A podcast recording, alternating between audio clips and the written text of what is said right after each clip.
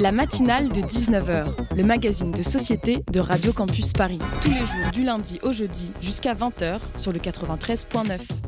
Qu'est-ce qui justifie que les plus grandes rédactions de ce pays interrompent soudainement leur programme pour des éditions spéciales improvisées? À cette vaste question, on pourrait tout d'abord répondre un attentat terroriste ou une guerre ou une catastrophe naturelle mettant des vies en danger. Hier matin, les principales radios nationales de France Inter à Europe 1 en passant par RTL ont peut-être oublié de se poser cette question en consacrant jusqu'à 3h30 de matinale spéciale pour aborder le terrible incendie qui a frappé la cathédrale Notre-Dame de Paris lundi soir. S'il est certes indéniable que cet incendie constitue une véritable catastrophe qui a abasourdi des millions de personnes bien au-delà de nos frontières, il est toutefois quelque peu troublant de constater l'émotion qui s'est emparée des grands médias, quasiment comparable à celle ressentie à la suite d'un attentat terroriste. Que l'on s'émeuve de la destruction partielle d'un des, des, monuments français les plus emblématiques est tout à fait normal, mais rappelons quand même que le travail des journalistes consiste à redonner aux faits leur exacte place dans la hiérarchie de l'information. Si Notre-Dame qui brûle est sans nul doute un événement très grave, le putsch au Soudan et la guerre civile qui gronde le sont tout autant, tout comme peuvent l'être les nombreuses tueries terroristes qui émaillent la planète. Que dire dès lors dans une émission fleuve de plusieurs heures en lieu et place du décryptage quotidien de l'actualité sur un événement dont on ne sait presque rien, sinon qu'il est catastrophique. Se sont succédés hier les témoignages émus d'experts du patrimoine, d'artistes qu'on questionnait sur leur lien avec la cathédrale endommagée, ou d'officiels expliquant qu'il fallait attendre les décisions d'autres officiels. Beaucoup de bruit pour rien donc, mais cet emballement médiatique nous aura au moins offert l'occasion de réfléchir à la hiérarchisation de l'information dans nos médias dominants et au fameux principe du mort au kilomètre qui veut, et c'est bien triste, que l'on s'intéresse plus à la chute des températures à Aurillac qu'à une guerre au Yémen, parce qu'Aurillac est infiniment plus proche de chez nous.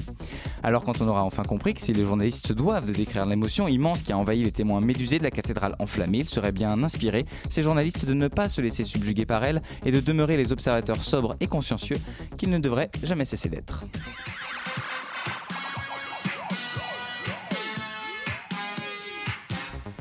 Bonsoir à toutes et à tous. Zoom ce soir sur l'aide publique au développement, ces dons et prêts préférentiels d'argent consentis par les pays riches et développés aux pays en développement. Boniface Bekangba pardon, et David Reviriego, tous deux jeunes ambassadeurs de l'ONG One qui luttent contre l'extrême pauvreté en Afrique et qui lancent un appel aux candidats aux élections européennes à travers la campagne One Vote 2019 seront à notre micro dans un bref instant.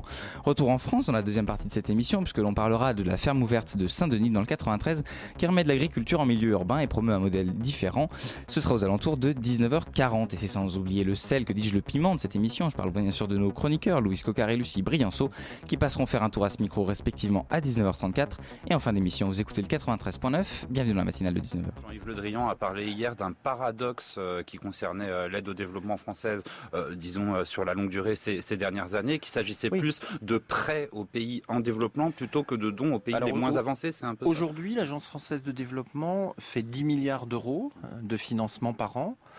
On va faire finir à 11 milliards certainement cette année. On va pousser euh, à 14 l'année prochaine. Donc on devient un instrument financier très significatif au plan international. Il faut que les Français euh, en aient conscience. Jusqu'à présent, la part des dons sur ces 10 milliards, c'était plutôt 10%. Et le reste, c'était, vous, avez, vous avez raison, pour l'essentiel, des prêts. Donc, quand vous faites un prêt, il faut que vous ayez en face quelqu'un qui peut vous rembourser le prêt. Donc, on va euh, dans euh, des pays un peu plus, un peu plus riches, bien sûr, que les pays les plus pauvres. Et on était probablement à en limite euh, dans nos instruments. Donc ce renfort d'un milliard d'euros de dons en plus, on pense qu'en en 2022, un quart de nos financements seront sous forme euh, de dons. Ça va nous donner euh, cette capacité d'agir rapidement, de mobiliser tous les partenaires dans la direction des pays les plus pauvres et singulièrement du Sahel. On vient d'entendre un extrait d'une interview de Rémi Rioux, directeur général de l'Agence française de développement, diffusée sur France Culture en septembre dernier.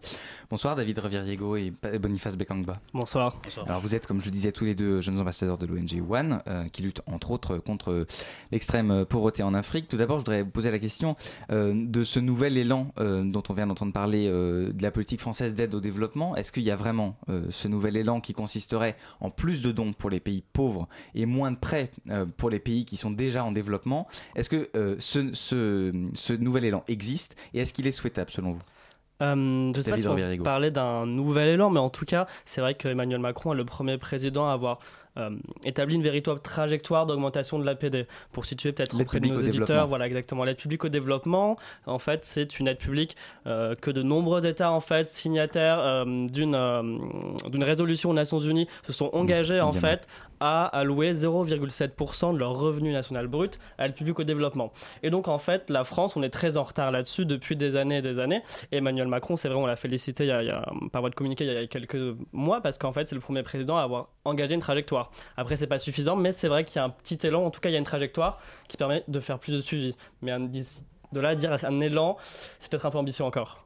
Alors, je voudrais revenir d'abord avant de, avant d'aller plus en détail sur l'aide au, développement, sur l'ONG euh, One, dont, vous êtes tous les deux euh, membres. Est-ce que vous pourriez nous détailler un petit peu les actions que vous menez et nous présenter un petit peu euh, cette ONG Alors, les actions principalement, c'est, ce sont des, nous allons rencontrer des élus et, des citoyens pour les convaincre pour qu'ils puissent agir chacun à leur niveau contre les inégalités mondiales, notamment la lutte contre l'extrême pauvreté, les maladies évitables et aussi l'éducation des femmes, qui est un des sujets phares de cette année.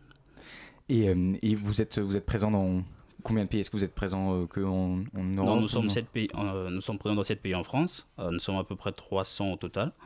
50 ambassadeurs en, en France aujourd'hui et nous, nous avons des, des antennes dans, différents, dans certains pays africains. Alors, vous, vous êtes euh, euh, originaire de Centrafrique, de la République centrafricaine. Est-ce que vous pourriez nous expliquer un petit peu votre parcours et euh, ce qui vous a amené à vous engager justement pour, dans, dans, la lutte contre la pauvreté hein? Eh bien, pour ainsi dire, j'ai j'ai vu de près en fait la difficulté que les gens avaient dans, le, dans, dans leur quotidien. Par contre, j'ai vu aussi la capacité de, de, ces aides ou de ces dons à aider la population en attendant que les États puissent se renforcer. Donc aujourd'hui, moi, c'est pour ça que je me suis engagé, c'est pour participer à cet élan et aussi apprendre comment est-ce que One fonctionne, comment est-ce qu'il apporte de l'aide aux gens et peut-être recopier plus tard dans les pays africains et faire une chose euh, qui puisse euh, aider les, les, citoyens à prendre en main leur destin. Alors votre, votre euh, ONG One dans cette campagne One Vote 2019 interpelle un petit peu les, les différents candidats tête de liste aux élections européennes. Quelle est la place justement de l'Union européenne dans la lutte contre la pauvreté dans les pays euh, qui n'en font pas partie de l'Union européenne, dont la, dans les pays d'Afrique. Euh, et est-ce que, enfin, quel est, quel est son rôle dans cette, dans la lutte contre la pauvreté dans un, un, rôle crucial. Hein. L'Union européenne, c'est le premier donateur mondial en matière d'aide publique au développement.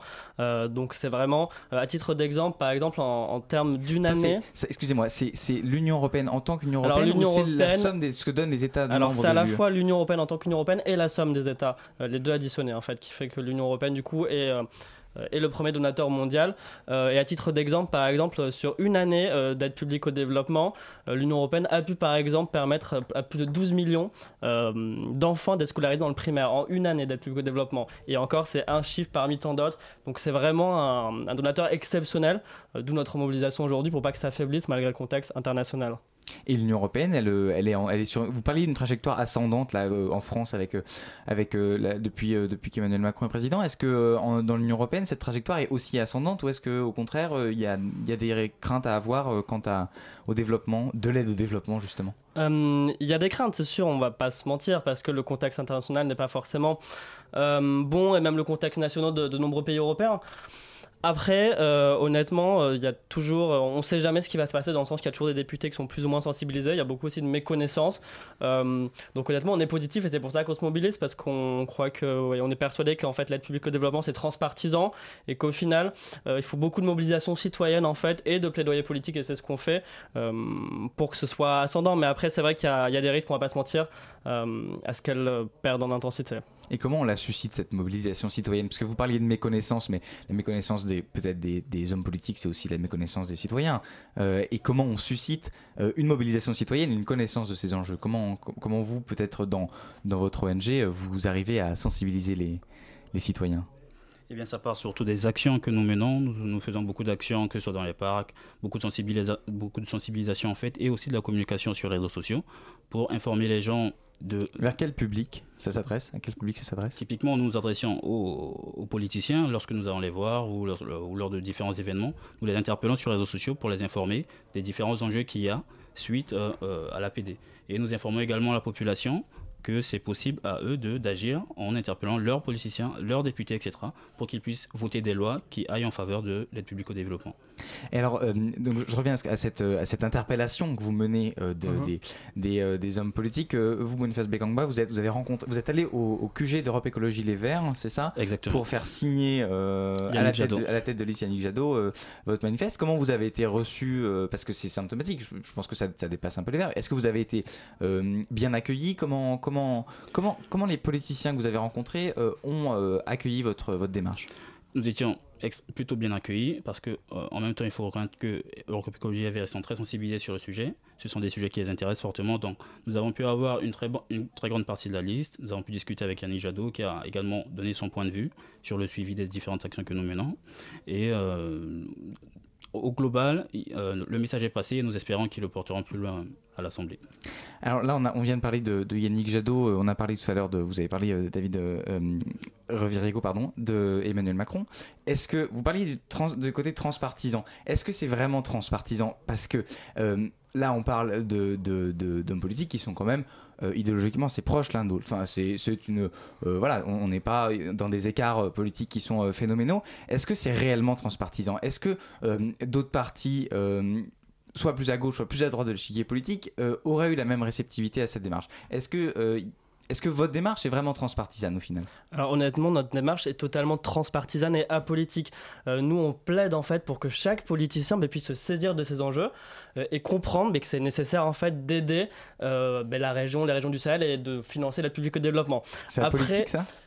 Ah, moi, je considère que c'est apolitique en fait de choisir de, de s'adresser à n'importe quel politicien sans prendre en compte son étiquette politique. C'est ce qu'on appelle de la politique. Mais en fait, on est très pragmatique chez One, c'est-à-dire qu'on va chercher au maximum d'argent avec le maximum de personnes qui sont réceptifs évidemment et qui partagent nos valeurs. Mais honnêtement, on s'adresse à tous les, tous les partis politiques et on s'adresse à tous les politiciens qui sont euh, susceptibles euh, d'être intéressés. Nos valeurs chez One, mais c'est des valeurs euh, universalistes, c'est des valeurs de dignité, c'est des valeurs, on va dire, d'altruisme. Enfin, c'est des valeurs qui sont très partagées par de nombreuses ONG. On travaille en partenariat avec de nombreuses ONG.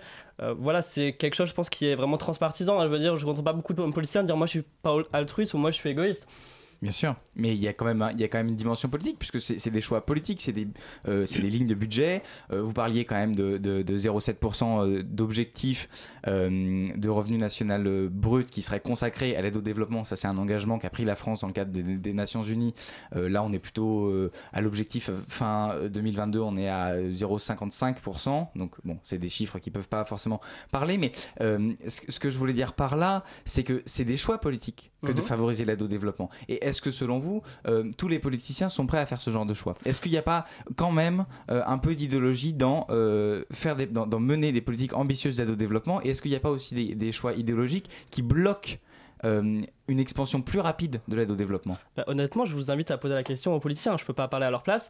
moi, ce que je constate, c'est que beaucoup sont réceptifs, c'est que ça marche, c'est qu'on a des très bons résultats, c'est qu'on arrive à augmenter l'aide publique au développement. Après, les questions d'idéologie, honnêtement, chaque, euh, je pense, personnalité publique est euh, libre de s'exprimer en son nom ou en nom de son parti. Nous, on n'est pas là pour. Euh, Vous n'avez pas constaté de, de, de, différences qui auraient trait à des à des valeurs différentes de, de, Pas spécialement, et honnêtement, on attelle notre énergie et notre optimisme au positif.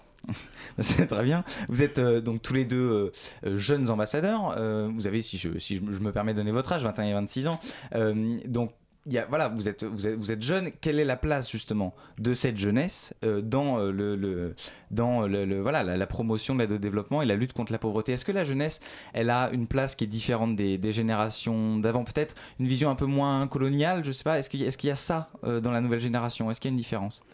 Ce qui est sûr, c'est qu'il y a une différence. Aujourd'hui, les jeunes doivent se saisir de ces sujets-là parce que, mine de rien, nous, avons, euh, nous sommes à un virage, euh, dans, le monde parce qu'il y a beaucoup d'équilibres qui sont remis en jeu et les jeunes doivent se saisir de ces sujets qui sont très importants pour porter euh, une certaine égalité dans le monde, l'égalité humanitaire aussi, parce qu'il faut comprendre que ces États qui souffrent, ce ne sont pas uniquement des, sont des États qui fournissent beaucoup les autres pays du monde en différentes ressources, en matières premières, etc. Donc il faut que les, jeunes de ces États et également les jeunes européens puissent entendre et porter des messages pour dire, écoutez, voilà, aujourd'hui c'est ce que nous voulons, c'est vers, ce, euh, c'est ce vers quoi nous voulons tendre. Et il euh, ne faut pas non plus oublier que porter ce message, il y a beaucoup d'intérêt pour, euh, pour l'Europe et pour les, les, pays occidentaux au global, parce qu'aujourd'hui, c'est le moment pour l'Europe de construire un nouveau partenariat avec l'Afrique, sachant que dans quelques années, l'Afrique aura doublé sa population et, sera sûrement euh, un, des, partenaires de préférence de l'Europe. Alors, euh, Boniface Begangba et David Reviriego, vous restez avec nous. On va continuer cet entretien autour de l'aide au développement. Ce sera dans un court instant.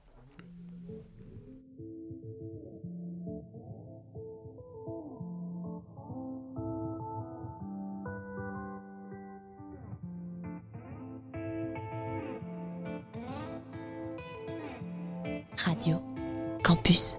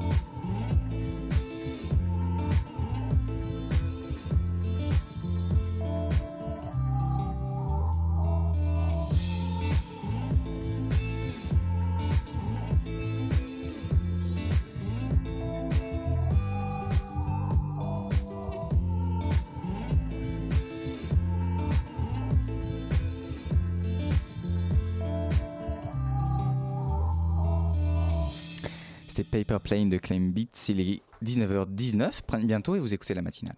La matinale de 19h sur Radio Campus Paris. Et nous sommes toujours en compagnie de David Reviriego et Boniface Begangba pour nous parler euh, de euh, lutte contre l'extrême pauvreté et de cette euh, ONG One dont vous êtes tous les deux jeunes ambassadeurs qui luttent contre cette extrême pauvreté, notamment en Afrique. Alors, je voudrais qu'on revienne un petit peu sur l'aide au développement en, tant que telle. à qui est-ce qu'elle bénéficie principalement? Qui sont les principaux bénéficiaires de cette aide au développement? Euh, cette aide au développement, en fait, euh, elle, enfin, elle a tiré, on va dire, dans de nombreux projets. Euh, c'est-à-dire que en France, par exemple, c'est piloté par une agence gouvernementale indépendante qui s'appelle l'Agence française de développement. vous l'avez dit tout à l'heure. Et après, ça va dans de nombreux projets, par exemple d'éducation des jeunes filles, d'autonomisation. le but, en fait, vraiment de cette aide publique au développement, je pense, c'est ça qu'il faut comprendre, c'est d'autonomiser. En fait, c'est pas de l'ingérence, en fait, du tout. c'est pas de l'investissement. C'est vraiment permettre, en fait, à ces populations d'être autonome, de s'émanciper. Euh, après, il y, a plein de projets différents. Voilà, on l'a dit, on fait un gros focus par exemple, et nous on demande au gouvernement français et euh, euh, à l'Europe de faire un gros focus sur par exemple les inégalités pardon, de genre. en fait, on demande que en France c'est 100% et en Europe il me semble c'est 80-85%. des missions en fait, ou des projets comme vous voulez, financent ou un volet, un facteur genre.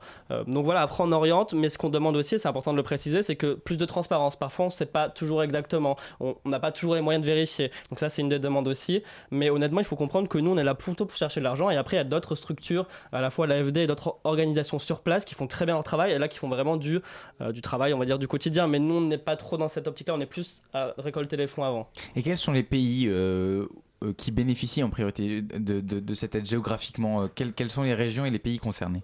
Alors c'est la, région du, Sahel majoritairement, c'est-à-dire c'est les PMA, les pays les moins avancés. Mm. Donc c'est là où il y a de nombreuses personnes, voire, enfin la population c'est genre enfin le ratio population, euh, c'est dingue, euh, qui en fait euh, sont en dessous du seuil d'extrême pauvreté. voilà, le seuil d'extrême pauvreté, j'ai plus le chiffre en tête, mais c'est un dollar et quelques, qui me semble, par jour. voilà, donc on, souvent on entend par exemple en France, oui, mais il y a aussi des, gens sous le seuil de pauvreté en France. Mais c'est pas le même ratio, parce que c'est le seuil d'extrême pauvreté, et souvent il faut le préciser, parce que le seuil de pauvreté, il et surtout qu'en France, le seuil de pauvreté est calculé en fonction du revenu médian, donc ça n'a absolument rien à voir. Mais donc là, on est quand même plutôt sur des pays qui sont très pauvres et pas des pays qui sont en développement. Est-ce qu'il y a aussi euh, un, choix qui est fait euh, Parce que ça peut être deux politiques de développement, de favoriser euh, par des prêts, par exemple préférentiels, plutôt des pays qui sont déjà en développement et dont on espère qu'ils vont arriver à un stade de développement avancé, ou au contraire aller dans des pays où vraiment le, développement, comme, vous l'avez dit, ce sont les pays les moins avancés, où le développement est vraiment à un stade embryonnaire, j'ai envie de dire. Est-ce qu'il y a un vrai euh, accent qui est mis sur les pays les plus pauvres au détriment des pays en développement ou est-ce que est-ce que c'est un choix qui est assumé? Je pense qu'il faut pas opposer euh, les causes, mais euh, il y a quelque chose qui me gêne un peu de votre question, c'est j'ai l'impression derrière il y a une question de rendement. C'est-à-dire qu'en fait, nous, ah non, non, non. Ok, voilà, mais nous c'est ce qu'on demande en fait, c'est qu'il n'y ait pas de rendement. C'est-à-dire que on place pas de l'argent pour dans des pays en développement pour après derrière avoir des contrats ou qu'on puisse avoir un retour sur investissement. Et donc, je pense que la priorité vraiment, c'est d'aller dans les pays les moins avancés parce qu'en fait, qu'est-ce qui se passe, c'est que les on va dire, les inégalités ou les problèmes ne sont pas les mêmes dans les pays euh, en développement, les pays les moins avancés, c'est pas du tout les mêmes problématiques, je veux dire. Et les problématiques sont beaucoup plus graves en fait dans les pays les moins avancés. C'est peut-être aussi savoir euh, est-ce que si euh, je vais avoir un enfant, est-ce qu'elle va survivre tout simplement. Donc je pense qu'il faut d'abord en fait aller là où c'est le plus compliqué. En tout cas, nous notre association, parce que notre objectif principal, faut, faut pas l'oublier, c'est d'éradiquer l'extrême pauvreté. Donc on va là où l'extrême pauvreté est la plus importante, sachant qu'en plus c'est des pays où la population grandit énormément et donc plus on attend en fait et plus ça va être catastrophique parce que la démographie est juste impressionnante. Et quelle est la place de la France dans, le, paysage de l'aide au développement? Est-ce que la France est un bon élève plutôt ou est-ce que c'est plutôt, euh, comment dire, euh, voilà, un, mauvais élève, un dernier de la classe? Est-ce que, est-ce que la, quelle est la place de la France dans le, dans le monde à ce niveau-là? Alors, en tant que pays développé. euh, on va dire que la France a été longtemps à la ramasse. Là, elle essaye de, mettre un petit peu le turbo. Ça va pas assez vite à notre euh, niveau. Par exemple, cette année, on stagne malheureusement. Il n'y a pas eu d'augmentation, alors que ce qu'on dit chez One, c'est un peu problématique, sachant qu'on héberge le G7 euh, dans quelques mois, euh, que le G7 va vraiment va avoir pardon, un vrai focus sur les pays africains, sur les inégalités de genre. on parle de diplomatie féministe, mais dans les faits, l'augmentation cette année est néante. donc on va dire que la France et Emmanuel Macron a peut-être le, on peut féliciter qu'il a au moins eu l'ambition de, cadrer les choses et d'écrire une trajectoire. Après, il y a beaucoup de travail encore à faire et par rapport à d'autres pays de l'Union européenne qui ont augmenté leur trajectoire de façon exponentielle. On est un petit peu encore timide en France, mais comme sur beaucoup de sujets, je pense. Mais vous parliez tout à l'heure de, rendement. Est-ce que euh, vraiment tous, les, investissements, enfin pardon, je ne vais pas parler d'investissement, mais tous les dons et prêts qui sont consentis, c'est un lapsus de langage, mais vous verrez que ce n'est pas euh, complètement anodin. Euh, tous les dons et prêts qui sont consentis à ces pays bénéficiaires de l'aide au développement, est-ce qu'il n'y a pas une arrière-pensée qui est moins avouable et qui n'est pas forcément mise sur le devant de la scène, mais qui, euh, au final, vise à permettre quand même à des entreprises françaises de se développer, notamment à l'étranger, sans être dans le côté, euh, dans le côté carnassier, sans être dans le côté mhm. invasif. Mais est-ce qu'il n'y a pas un petit peu euh, voilà, tant, qu'à faire, autant, autant privilégier nos entreprises? Est-ce qu'il n'y a pas un peu de ces choses-là derrière? Encore une fois, il faut poser la, question aux intéressés. Euh, nous, ce qu'on on est jeune ambassadeur chez One, nous on représente One, et chez One, on n'a pas du tout cette vision-là. Et au contraire, on demande à chaque fois aux hommes politiques. Mais est-ce que c'est ce que vous constatez? Est-ce que c'est ce que vous constatez? Parce que vous connaissez quand même le. Personnellement, je le constate pas, et en fait, je suis pas légitime, je pense, pour constater parce que je ne fais pas de, constatation. mais, euh, honnêtement on n'est pas là pour juger en fait et euh, je pense que c'est pas notre posture de dire il y a des hommes politiques qui vont avoir un côté plus rendement, d'autres qui vont avoir un côté plus humanitaire. En fait, peu importe. Nous, ce qui nous importe, c'est d'avoir des fonds rapidement pour éradiquer l'extrême pauvreté ça dépend qu'est-ce que vous entendez par peu importe, mais ce que je veux dire, c'est qu'en fait, si on commence à chaque fois à demander est-ce que celui-là est un peu plus sympa, est-ce que celui-là est un peu plus gentil, ben en fait, on s'en sort pas nous vraiment. Ce qu'on demande, c'est juste que les hommes politiques, ben, tout simplement, débloquent les fonds et fassent preuve euh, de courage politique, tout simplement. Après, honnêtement, leur vision euh, personnelle, déjà, c'est compliqué de connaître la pensée d'un homme politique, je pense.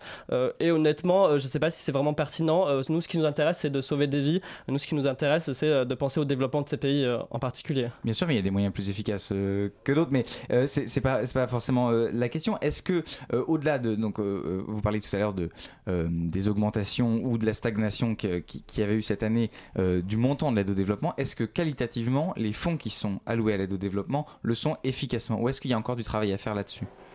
Qualitativement aujourd'hui, voilà, sur l'efficacité de l'allocation des fonds en fait. Sur l'efficacité, on peut dire que ça marche très très bien. On peut citer plusieurs chiffres, notamment 1,5 million de femmes qui ont, pu profiter des programmes de, nutrition, 12 millions, comme, euh, comme David disait tout à l'heure, pour l'enseignement primaire, plus de 3 millions d'enfants ont été, euh, ont été inscrits dans l'enseignement secondaire. Aujourd'hui, ces fonds sont principalement destinés à aider des personnes qui vivent dans l'extrême pauvreté et sur des sujets bien particuliers, notamment la scolarisation, euh, l'égalité des genres et également le, un, un nouveau partenariat entre l'Europe et l'Afrique. Même si derrière, on peut noter que même si l'Union européenne fait des dons et aide les entreprises européennes à s'installer en Afrique, ce sont des sujets totalement euh, différents de euh, totalement différents des, des, sujets que porte One. Puis honnêtement sur votre question de l'efficacité, moi je vais vous donner un chiffre très précis. Euh, en euh, pardon, en 30 ans, excusez-moi, on a réduit de plus de moitié l'extrême pauvreté en 30 ans. Donc ça veut dire que c'est possible d'éradiquer d'ici 2030. L'intégralité de l'aide publique au développement de tous les pays développés. Exactement, en 30 ans, on l'a réduit de moitié, de moitié, vous vous rendez compte, c'est énorme. Donc en fait, si on a vraiment du courage politique, c'est possible l'objectif 2030 éradication de l'extrême pauvreté. Donc honnêtement, la question de l'efficacité, oui, ça marche. Ça pourrait encore mieux marcher, mais ça marche déjà très très bien. Et ça tient à quoi, justement, que ça ne marche pas encore mieux? Quels sont quelles sont selon vous les, les, les, j'allais dire les mesures à mettre en place ou les obstacles qui s'opposent à ce que ça marche encore mieux? Alors en priorité, augmenter les montants, tout simplement, respecter ses engagements. On demande pas, euh, on fait pas l'aumône en fait, on demande juste aux pays de respecter leurs engagements qu'ils ont signés euh, à l'ONU. C'est pas compliqué de respecter ces engagements. Donc c'est la première chose, allouer des fonds à la hauteur des engagements, parce qu'en fait les engagements ils ont été calculés pour justement éradiquer l'extrême pauvreté en 2030. Donc à chaque fois, bon, on essaye d'ajuster, ils essayent d'ajuster, nous on demande de respecter les engagements. Après, il y a d'autres questions de transparence, il y a des questions, nous ce qu'on demande, voilà, de d'orienter, d'orienter sur des secteurs privilégiés, par exemple d'orientation sectorielle sur l'éducation, euh, sur euh, le, développement de l'agriculture, pour l'autonomisation. Évidemment, après, il y a des demandes plus précises, euh, mais déjà, je pense que si on augmente énormément, et il faut toujours penser qu'on demande l'augmentation, mais toujours voilà, avec des cibles précises. On demande plus de transparence pour vérifier, parce que si c'est pour augmenter et que derrière on puisse pas vérifier. Il y a du progrès à faire sur la transparence. On en est où de la transparence de l'aide publique au développement, de savoir où, vont, où va l'argent qui est ah, donné? Honnêtement, il y, a beaucoup de progrès à faire. Euh, après, je suis pas le spécialiste dans l'organisation du sujet, euh, mais d'après ce que, ce que, je comprends, c'est vrai que c'est parfois un petit peu compliqué, euh, malheureusement, d'évaluer. Et c'est pour ça qu'en fait, parfois, certains hommes politiques ont tendance, malheureusement, à dire qu'on n'arrive pas à évaluer. Mais oui, mais pourquoi on n'arrive pas à évaluer? Parce que c'est pas assez transparent. Je veux dire, nous, on aimerait bien pouvoir évaluer et prouver que ça marche encore encore mieux. La balle est dans le camp des politiques au final. Toujours, comme beaucoup de choses. Oui, c'est ça. Mais euh, est-ce qu'il n'y a pas aussi, euh, est-ce que, est que dans, dans l'aide publique au développement aujourd'hui, on, euh, vous parliez de, de, des inégalités de genre, est-ce que des sujets comme l'écologie, qui sont quand même vraiment brûlants, font aussi partie des, des critères d'allocation, je vais y arriver, des, des fonds dédiés à l'aide au développement? Est-ce que l'écologie a une place oui, bien sûr, l'écologie a une place. on peut aussi citer les catastrophes naturelles, l'aide humanitaire. En fait, c'était des à, à, des, grandes lignes principales, mais à côté, elle suit également des sujets qui sont très importants, qui concernent également l'environnement, l'habitat de cette personne, parce qu'on ne peut pas autonomiser si on n'a pas un habitat ou un environnement qui soit, stable, etc. Donc, ces dons permettent aussi d'investir dans ces sujets-là. Puis honnêtement, l'écologie, c'est évidemment le, but, c'est pas de recommencer en fait les erreurs qu'on a produites euh, en France ou en Europe. Et évidemment qu'on en fait, euh, on leur, faut leur permettre, en fait, tout simplement, mais pareil, encore une fois, c'est des moyens parce que c'est très cher, faut leur permettre d'avoir un développement qui soit sain, qui soit durable. Euh, mais tout ça, encore, c'est ce qu'on demande, mais ça, ça se fait pas évidemment sans argent, il faut pas mentir, euh, ça se fait pas sans argent et c'est un peu facile de dire faites un développement euh, durable sans les aider derrière. Bien sûr, donc on a, bien compris votre, euh, message, il faut des moyens comme dans pas mal de choses au final. On en entend beaucoup parler d'ailleurs de cette, question des moyens. Merci beaucoup à tous les deux, Boniface Bekangba et David Reviriego. Je vais arriver à prononcer vos noms sans, me, tromper et sans, sans trébucher. Merci d'avoir été avec nous dans la, dans la matinale de 19h. Je rappelle que vous êtes donc tous les deux jeunes ambassadeurs de l'ONG One qui lutte entre autres donc euh, contre l'extrême euh, pauvreté en Afrique. Merci, belle soirée à vous. Merci. Merci, au revoir. Et dans un instant, on retrouve la chronique de Louis Cocard dans la matinale. Ce sera juste après une courte pause.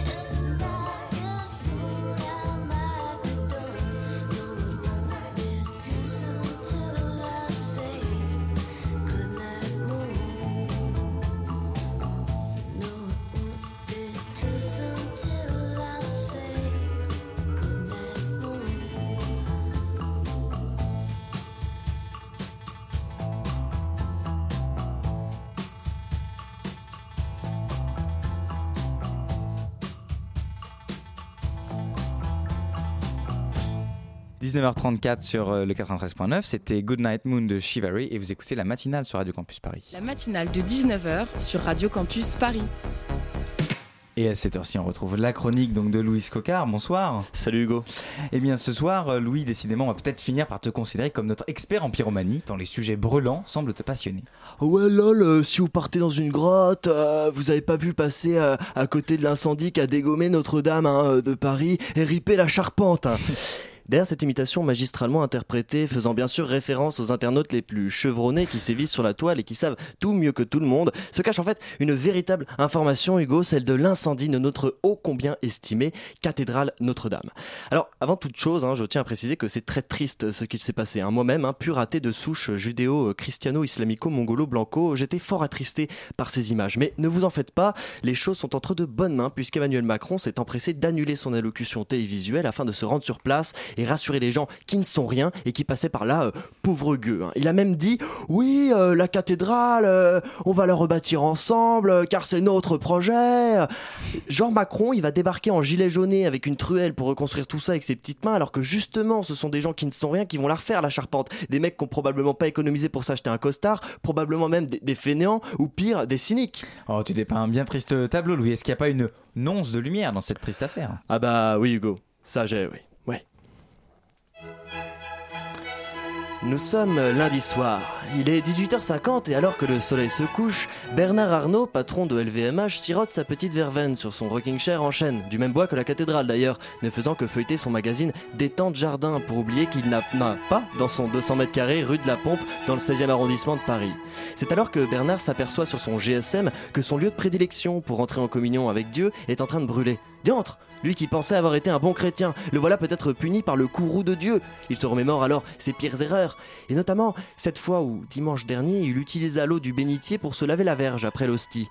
Mais ce qui fit bondir Bernard, ce n'est pas tant les flammes dévorant la toiture de Notre-Dame, c'est de voir que son rival de toujours, Jean-Pierre Pinault, venait d'annoncer faire don de 100 millions d'euros pour la reconstruction de l'édifice. Et c'est là que lui vint l'idée de dépenser sans compter 200 millions d'euros et d'en faire don à son tour. Mais t'as aussi Jean-Jacques Ayagon, un ancien ministre sous Jospin, qui a proposé d'augmenter l'exonération d'impôts pour les dons à 90% exceptionnellement pour Notre-Dame au vu de la situation. Hein. C'est une super idée ça, euh, Jean-Jacques. Merci. Il n'y a plus qu'à la mettre en place pour genre les SDF, les associations caritatives, euh, et, ce sera parfait. Mais ça, c'est pas la meilleure. Euh, Ayagon, dont je vous parlais à l'instant, il est directeur de la collection Pinot, hein, la même famille Pinot qui a donné 100 millions d'euros à Notre-Dame. Tu m'étonnes qu'il souhaite l'exonération la plus importante.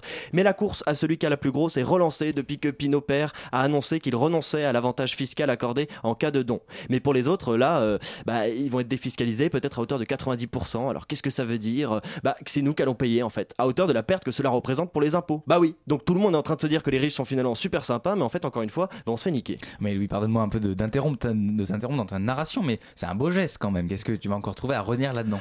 Eh bah rien, je ne peux que m'incliner, me prosterner face à leur générosité. Merci messieurs, je n'ai pas les mots pour, pour vous nommer, j'en perds mon latin, bon, bon samaritain. Euh, euh, philanthrope ou énorme opportuniste, des François de Rugy, comme on dit chez nous. Non, parce que se faire passer pour le gentil de service, sauveur de toute une nation, le général de Gaulle des temps modernes, Jésus carrément, puisqu'il tend la main à des millions de chrétiens français, ça doit leur faire plaisir à nos deux richissimes amis. Mais si je peux me permettre, 200 millions quand tu pèses 80 milliards, toute proportion gardée avec mon propre salaire à moi, tout en sachant que je suis très nul en maths, c'est comme quand je lâche 2 euros de pourboire. Et putain, moi, ils sont où tous les médias pour m'applaudir, me faire la haie d'honneur que je mérite et me féliciter de mon incroyable générosité? D'ailleurs, les médias sont tous tombés dans le panneau et ont relayé l'incroyable geste si généreux de LVMH et de la famille Pinot. Il paraît même que le service presse des deux entreprises s'est mis en RTT pour la semaine vu que la com était faite gratos. Patrick le stagiaire, il a envoyé un communiqué et paf, il est parti à Cancun.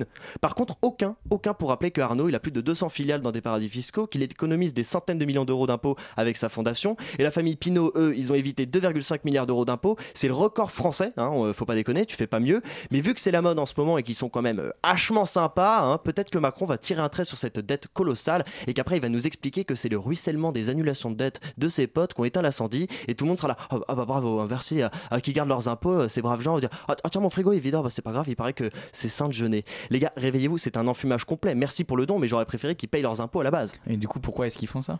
C'est très simple Hugo. Vous connaissez euh, tous le greenwashing qui consiste pour une entreprise par exemple comme McDo qui change son logo rouge en logo vert pour faire plus écolo. Vous connaissez aussi le pinkwashing, c'est le même système mais pour la communauté LGBTQ+. Mais là, c'est du fist washing, hein, un concept à la base lancé par Macron pendant la campagne présidentielle quand il avait fait croire à tout le monde qu'il était ni de droite ni de gauche alors qu'en fait il est clairement de droite. Encore une fois, je suis moi-même très triste de ce qui s'est passé, hein, mais cet engouement est à mon sens totalement démesuré. Ok, c'est près de chez nous, ça nous touche car c'est notre patrimoine et qu'un incendie, bah, c'est impressionnant. Mais chaque année, il y a des millions d'hectares en France et ailleurs qui partent en fumée à cause des incendies ou parce qu'on veut juste du bois, de quoi bâtir des, centaines de cathédrales et ça n'émeut pas autant.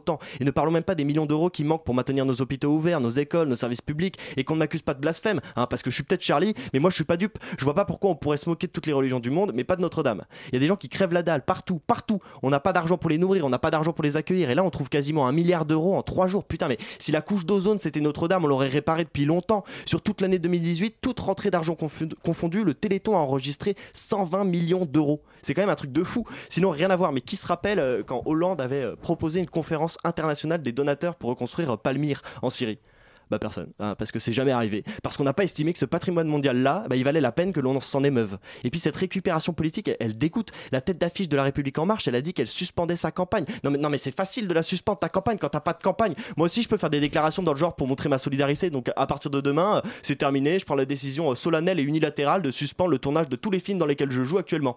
Euh, je, tourne pas dans les films. Hein. Et si jamais vous avez de l'argent à donner, bah donnez plutôt aux démunis et à ceux qui meurent de faim. Dieu s'en tape probablement d'avoir une cathédrale, mais pas de voir des humains mourir. Pour ma part, une chose est sûre, j'ai préféré voir le Fouquet's brûler. Merci Louis pour cette euh, chronique. On se retrouve la semaine prochaine à cette euh, même place. Vous écoutez Radio Campus Paris, il est 19h40. La matinale de 19h. Et on traverse le périphérique euh, ce soir dans la deuxième partie de cette émission pour aller euh, découvrir la ferme urbaine de Saint-Denis, la ferme ouverte de euh, Saint-Denis. Bonsoir Jeanne Crombez. Bonsoir. J'ai prononcé votre nom correctement. Très bien. vous êtes donc la responsable de cette ferme urbaine de Saint-Denis et Karina Jouot de la rédaction de Radio Campus Paris est là pour co-animer cet entretien. Bonsoir Karina. Bonsoir Hugo. Bonsoir Crombez. La, première euh, question que j'ai envie de vous poser, c'est qu'est-ce que c'est finalement que cette agriculture urbaine? En quoi est-ce que ça consiste? Pour certains, ça peut paraître un peu euh, contre-intuitif d'allier euh, agriculture et caractère urbain. et en quoi c'est différent de l'agriculture rurale? C'est une très bonne question et très compliquée à répondre. J'aurais pas assez de temps, mais je vais, je vais aller au, plus, au plus vite et au plus euh, évident. Euh, l'agriculture euh, urbaine n'est pas forcément très différente de l'agriculture rurale dans ses pratiques. On transpose juste des techniques dans des milieux plus contraints, des techniques agricoles rurales dans des milieux plus contraints. On les adapte. on les adapte à l'espace, parce que c'est surtout ça qui manque en milieu urbain, c'est l'espace. Mhm. On les adapte euh, aux contraintes de pollution, parce qu'on est soumis à des contraintes de pollution. On l'adapte à nos voisins, parce qu'on n'a pas du tout les mêmes voisins. On a une demande sociale qui est beaucoup plus forte. Et donc on adapte notre métier, notre métier d'agriculteur, à ce milieu qui est beaucoup plus contraint. Euh, c'est ce que l'on fait tous les jours et on développe différentes techniques. Alors cette ferme euh, ouverte est la dernière ferme maraîchère de, la plaine des Vertus, qui est cet espace euh, en, Seine-Saint-Denis. Est-ce que vous pourriez nous raconter un petit peu cette, euh, cette histoire de, cette, de cette ferme qui commence, il me semble, en 1920 par là? Oui, oui, oui. 1850 pour être exact, ah cultiver de... non, non, mais 1920 c'est une bonne date. 1850 on commence à cultiver sur les terres où nous, nous avons notre ferme. Et en 1920 c'est une famille de Bretons euh, qui viennent euh, récupérer du coup cette, euh, cette ferme et qui viennent y cultiver leurs légumes. Donc c'est la famille Care Santé régionalement très très connue mmh. pour ses salades.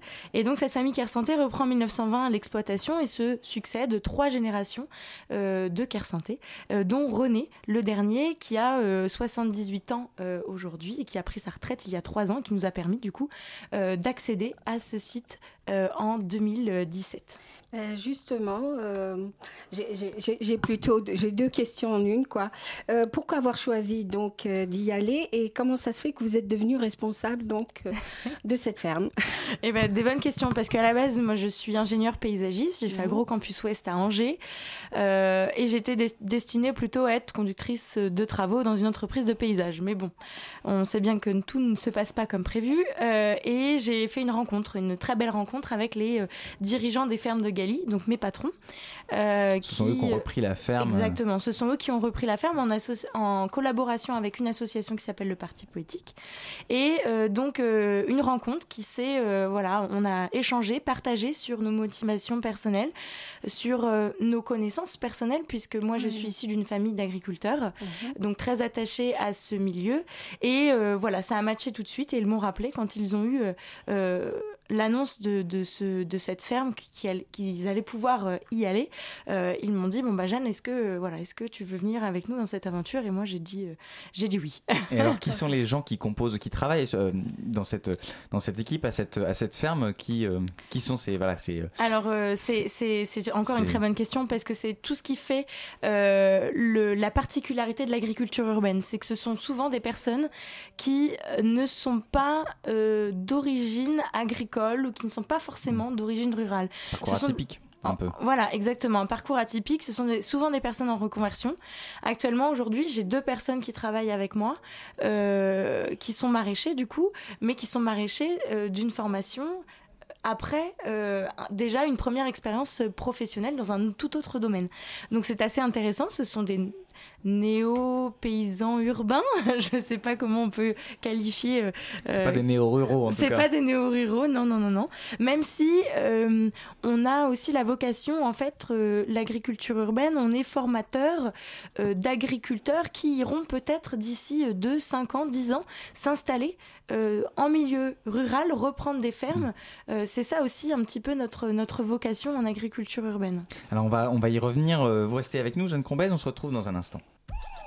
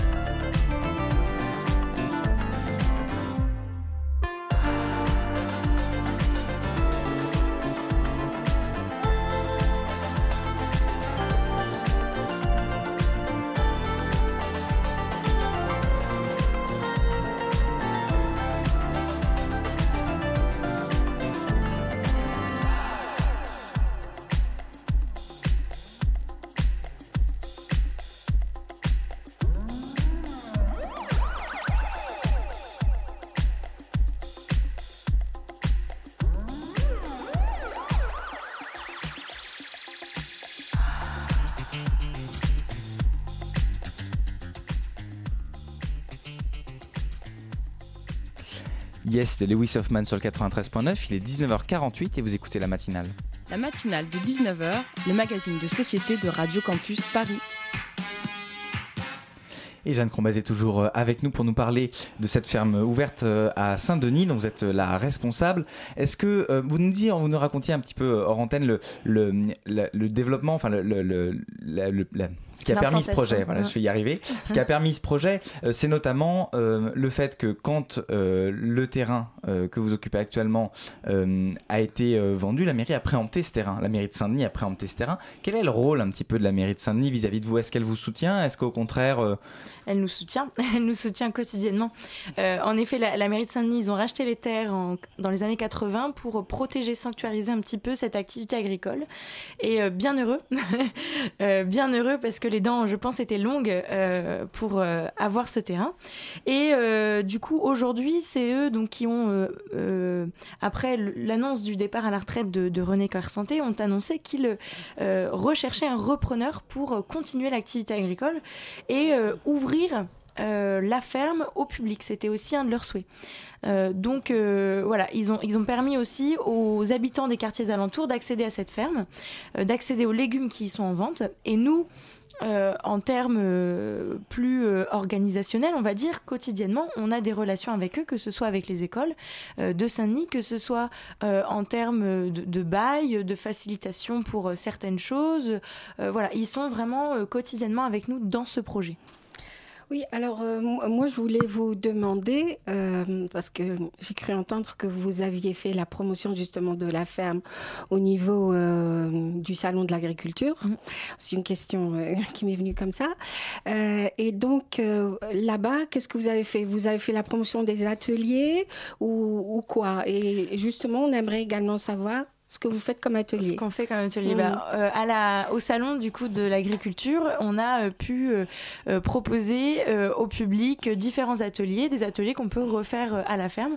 Donc il y avait de la plantation de frisiers dans des pots complètement biodégradables qu'on peut planter directement en terre. On a mm. fait du collage de laine de mouton de nos moutons.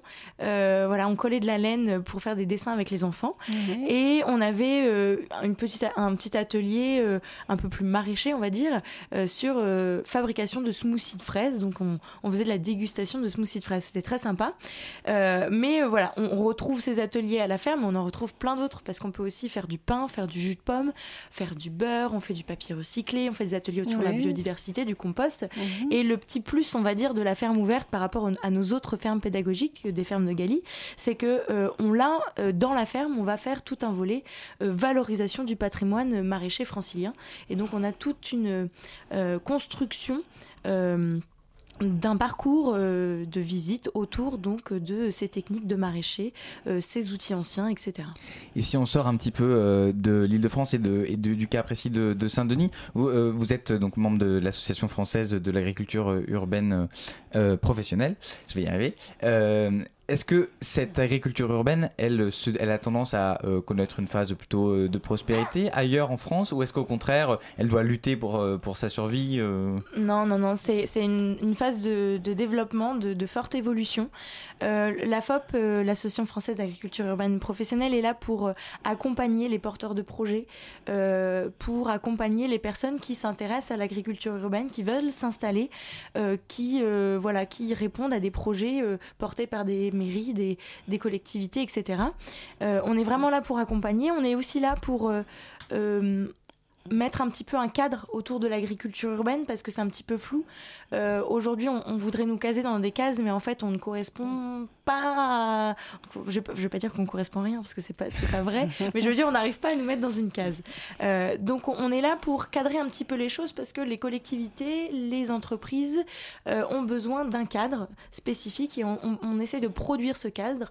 On a aussi euh, lancé une enquête, une grande enquête qui permettait du coup que ce soit les agriculteurs urbains ou des agriculteurs ruraux ayant des projets un petit peu atypiques mhm. de dire bah euh, quelles, étaient votre, quelles étaient vos difficultés à votre installation Quels freins vous avez rencontrés Est-ce que c'était économique mhm. Est-ce que c'était technique Est-ce que c'était euh, euh, des soucis de pollution Est-ce que voilà Et on a avec grâce à cette enquête, on va pouvoir avoir encore beaucoup plus d'éléments de réponse à ces personnes qui s'installent en agriculture urbaine puisque la demande est croissante.